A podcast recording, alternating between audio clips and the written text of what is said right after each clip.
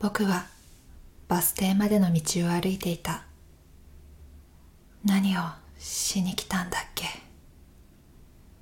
ゆりさんから青い花の写真が送られてきてまさきさんに花言葉を教えてもらってラブレターって意味でゆりさんに電話がつながらなくて直接話すために岡山に来てゆりさんの家に行ったらゆりさんが死んでた。は は何それ。なんでこんなことになってんの。僕はつぶやき小石を蹴る。頭が追いつかないよ。僕はまた小石を蹴った。転がっていく小石を見ると地面に雨粒がぽつりと落ちてきた。やばもう降ってきた。小走りでバス停に駆け込む。ふうここのバス停屋根があって助かった。ちょっと濡れたな。次のバスは1時間後か。僕は古ぼけたベンチに座ってバスを待つことにした。バス停の周りを見るとアガパンサスの花が咲いている。ここにもそういえばさっきもらった手紙。バッグからゆりさんの手紙を取り出す。一瞬読むのをためらったが僕は封筒から折りたたまれた手紙を出し開いた。あきくんへこの前送った写真は見てくれた？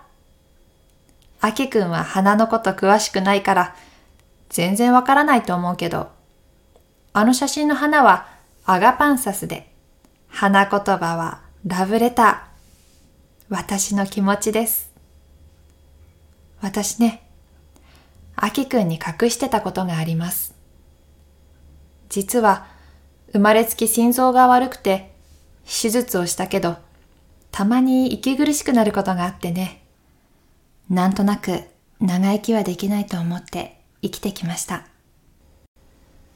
あきくんが私に告白してくれたとき嬉しかったよ。でも年上だし病気だしあきくんの気持ちを受け止められなくて、はぐらかしてしまいました。傷つけてたよね。私は姉のような存在でいいと思ってたはずだけど、違ったみたい。それに気づいたのは、あきくんがいなくなるって分かったとき。とっさに手紙をお願いしたのは、私を忘れてほしくなかったから。気づくのが遅すぎるよね。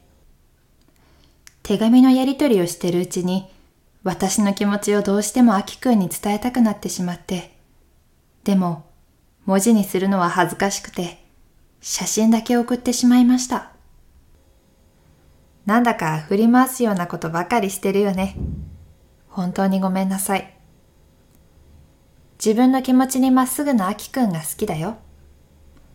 これからは私も自分の気持ちに素直になろうと思う。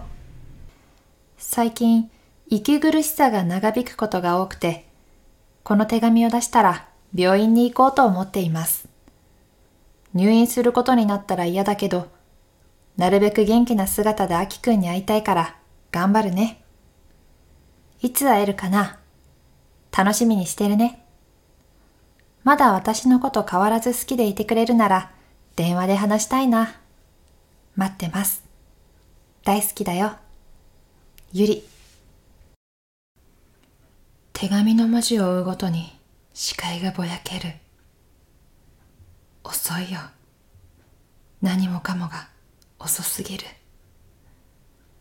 僕の目から一筋の涙がこぼれ落ちた。心臓のこと気づいてあげられていたら何かが変わっていた一度流れ始めた涙は止まらず、僕の足元にシミを作っていった。なんで青い花の意味をもっと早く調べようと思わなかった？今更考えたところでどうしようもないことで僕は自分を責めた。手紙の中の見慣れた字がゆりさんの存在を証明していて、もうゆりさんがいないなんて思えなくて。でももうゆりさんはいなくて、ああ、もう頭の中がぐちゃぐちゃだ。僕との未来を考えてくれたゆりさんに会いたかった。話したかった。ゆりさん、僕も大好きだよ。会いたいよ。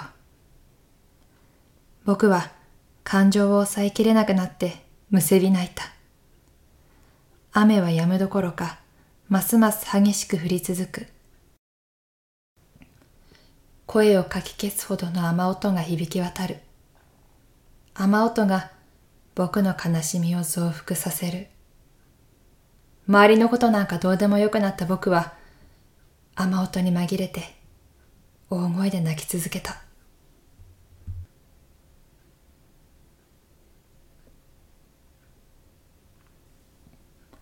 俳優ユンさんで、ラブレター7、本当の気持ちを朗読しました。